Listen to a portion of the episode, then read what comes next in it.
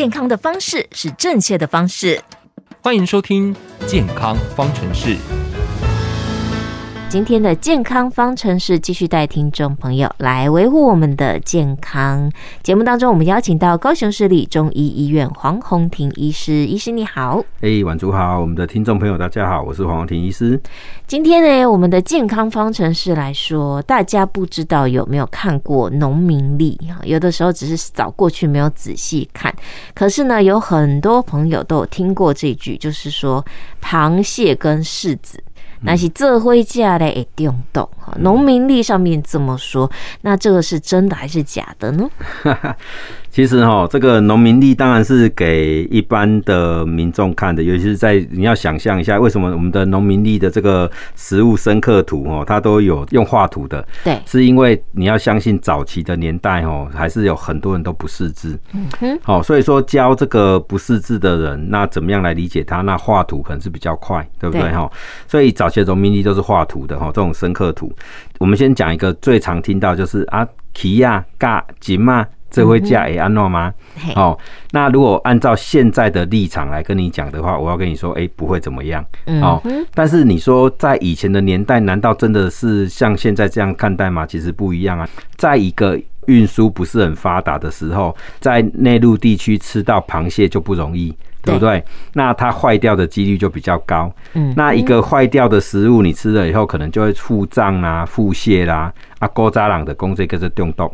嗯哼，好，所以讲你食某一项物件，食起来了胃会疼啦，吼会落屎啦，吼像安尼的工作是中毒的话，吼安尼你得当用 用这张图来解说啦，吼。安怎讲？各位如果手边有农民历，吼，你也当开恁兜的农民历出来看，吼，起码农民历应该够保留这一张食物深刻图，哦。嗯哼，你可以看到里面有很多是螺啦、螃蟹啦、虾子啦、鱼啦、鳗鱼啦、猪肝呐、牛肝呐。有这些东西哦啊，事实上，其实这些都是以前的生鲜食品。嗯，哎啊，这种生鲜食品真的保存不容易啊，所以坏掉的几率就很高哈啊，所以吃了以后就会中毒哈，就是会腹胀、腹泻这样子的发生哈。所以用现在的角度来看待它哈，过去的这些事情，哎，它会发生，其实就是一个一个保存不容易的前提下。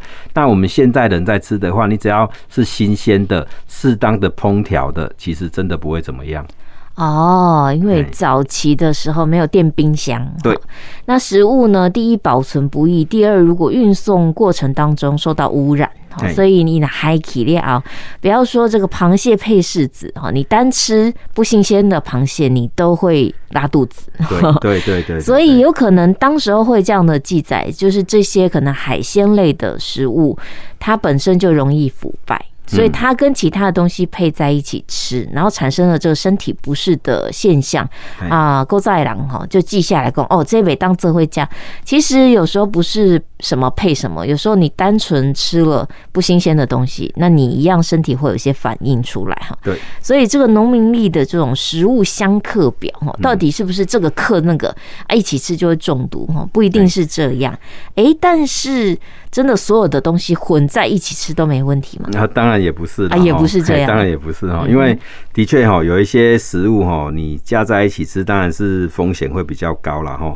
我举一个例子来讲哈，像虾啊跟金龟，因为在中药的性味来讲，南瓜算是一个温性的食材。嗯，那我们在临床上我也发现有一些病人，像是异位性皮肤炎的病人哦，但是是特定的哦，不是每一个都会哈。嗯，哎，有一些异位性皮肤炎的病人，他吃了南瓜的料理以后，哎，他的皮肤痒，他的一个角质化的情况，哎，在短时间之内会加重。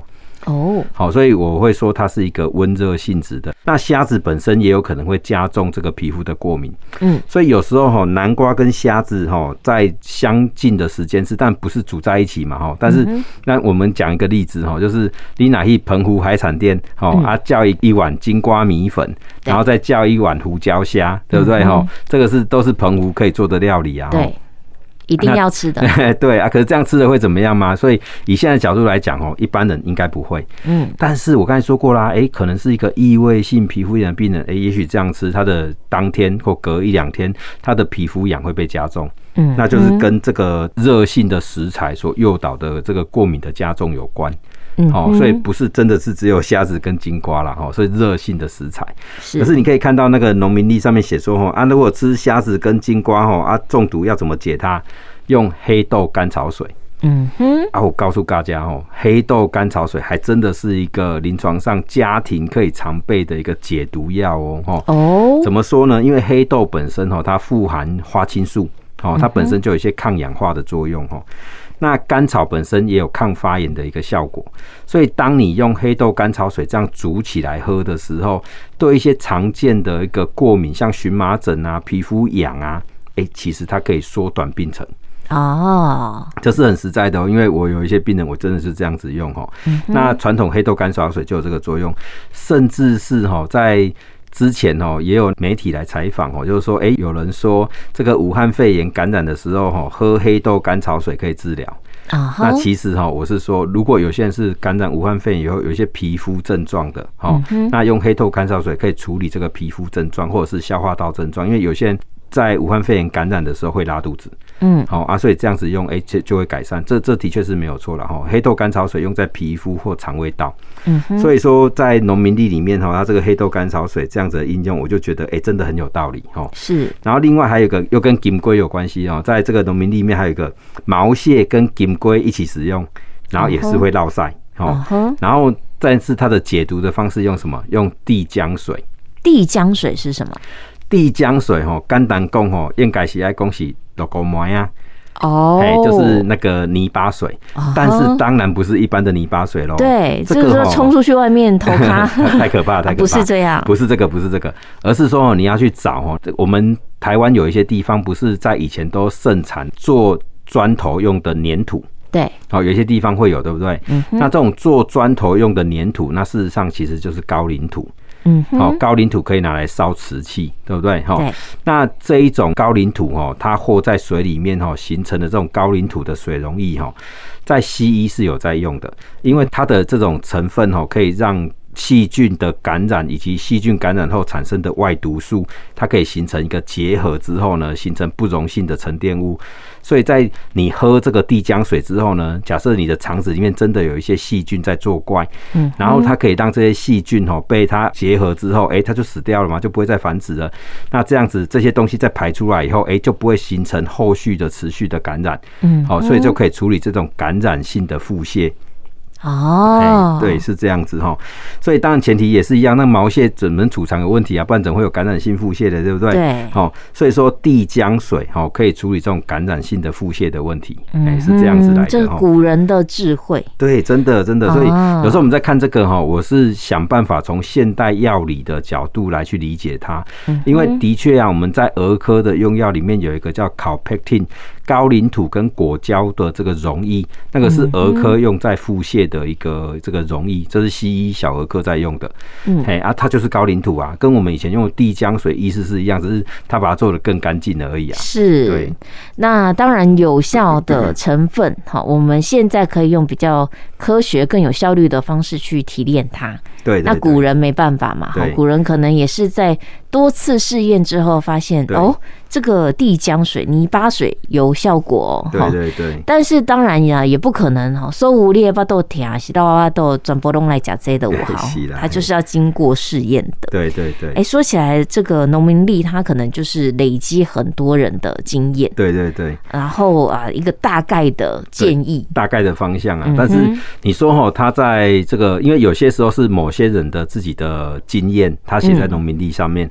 可是这说真的，这不真的不是应用在每一个人。就像我刚才说，哎，吃南瓜不是每一个异位性皮肤炎的患者都会被加重，但是总是有几个个案，他真的吃了就被加重了哈。所以说，这个在应用在少数个案的部分，我们就保留这样子的一个概念，来我们来尝试做一些治疗。就像我可以再举一个例子哈，那个绿豆啊，绿豆也可以解很多种中毒哈。事实上啊，在《本草备药》里面，它就写哦，绿豆可以解百毒啊。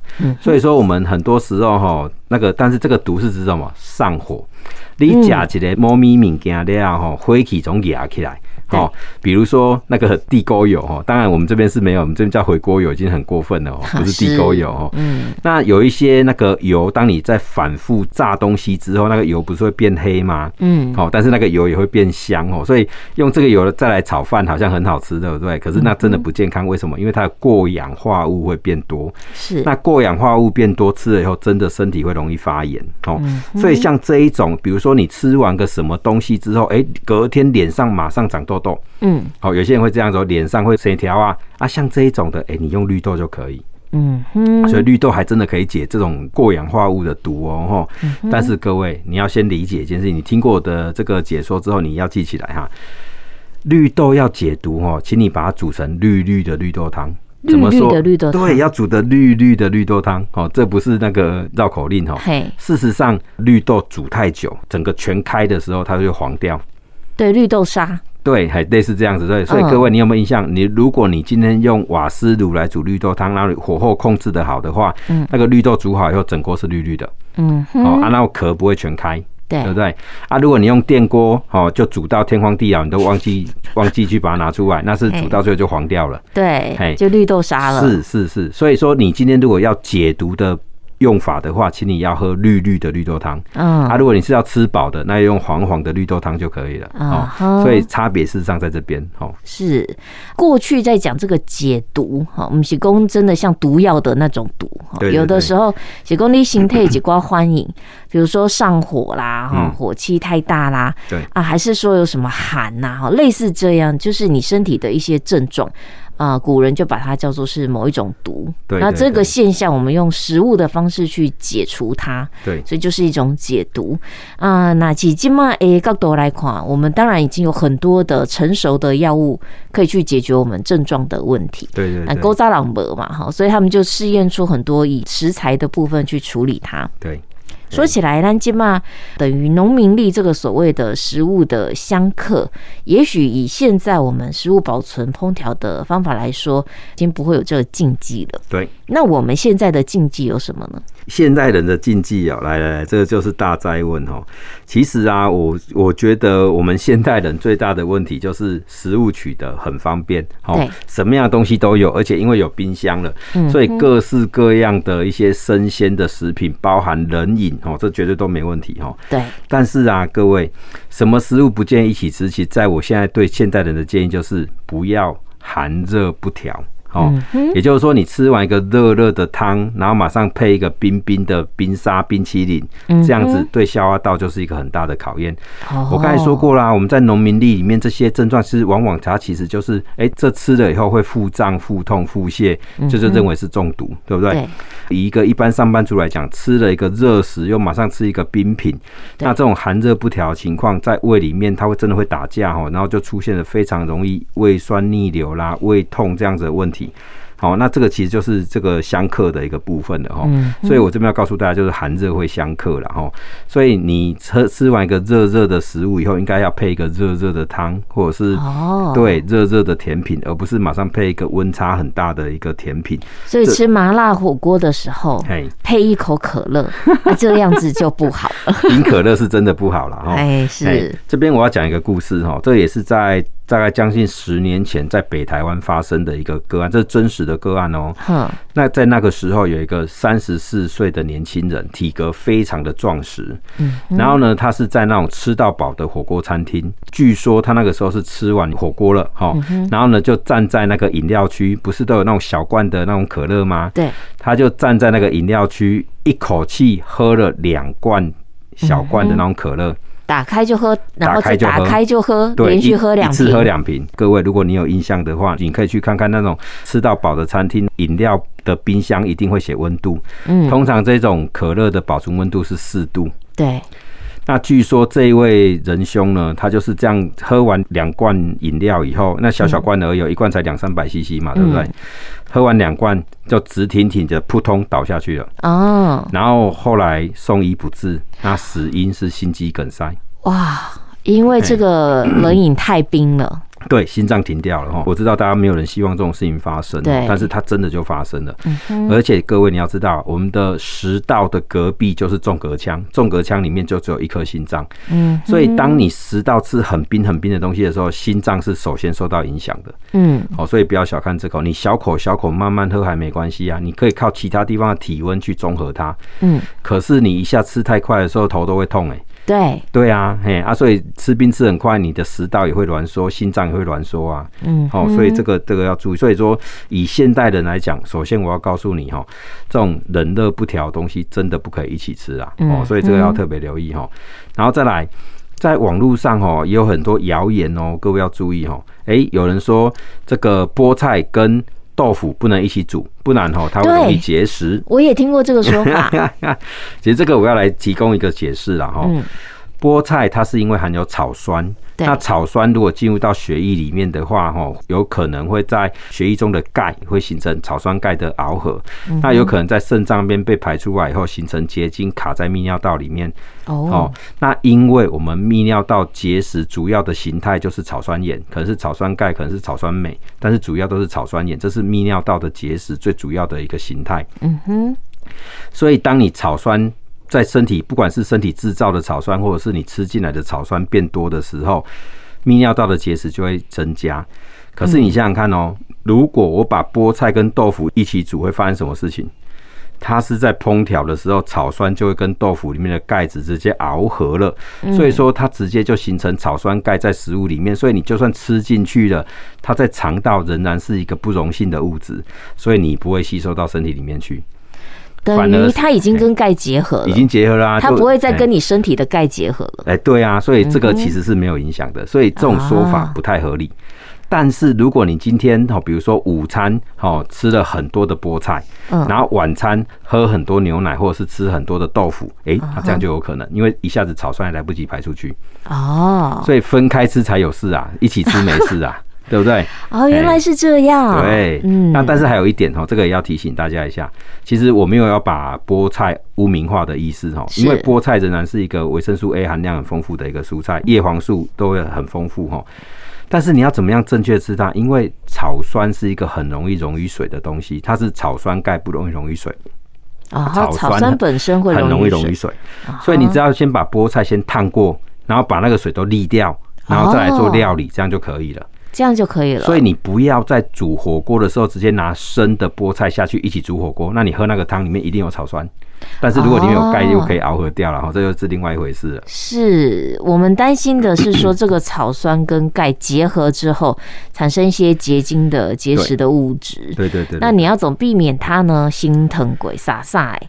草酸本身就在水里面，就带走了。对，把它倒掉就好了。你来吃菠菜的不问题。对对对。那如果说我也被个猪灰哥给抢了，那你就火锅汤不要喝。哦，对，就是这样。你用一些方式去避免摄取到过量的草酸。对啊，对啊。嗯。刚才解释就是过去的生鲜食品不容易保存，所以它现在我们有冰箱了，所以要放到坏掉还真的不容易了哈。对。当然你也不要刻意的去吃过期食品嘛哈。嗯。以前农民地里面这些，我觉得很多是参考用了哈，你也不用太担心哈。那一起吃，如果真的没有腹胀、腹痛、腹泻，那表示就没事嘛，对不对？好啊，有事的话就听黄医师说的哈，哎，可能用个黑豆甘草水哈，用地浆水是没得拿了，但是你可以喝绿豆汤哈。对，哎，就像我们家小朋友哈，哎，长痘痘的时候啊，就弄绿豆汤给他们吃啊，吃一吃其实就会好一点哈。是，对啊，这个体质上面哈，以中医来说，我们会去呃关注你哈，有些人体质就比较。啊，虚寒，那有些人体质就比较燥热。对，那因应不同的体质，你适合吃的东西其实也都不太一样。好，那在这个时候呢，如果你身体产生了一些症状，你就要去观察它。哎，喜欢做爱安呢？对，就微狼一的嘴也破康。对，好啊，有的人他嘴唇就会裂，可能每个人产生出来的一些表征不太一样，那你就要去思考，从我们的哎生活的饮食里面可以怎么样去调整它。对，像这个哈，我们举个例子哈，哎、欸，就有一些人哦，很容易口干舌燥、嘴巴破哦，然后呢，喝水呢又不解渴，大便又容易闭结哦。像这一种，其实就简单来讲，它就是燥热体质。嗯，那燥热体质呢，你就要想象一下，体内真的有一把火在烧哦。哦。所以说，你今天如果给他吃到烤的、炸的、辣椒、胡椒、花椒，哇，他这个火就烧得更厉害。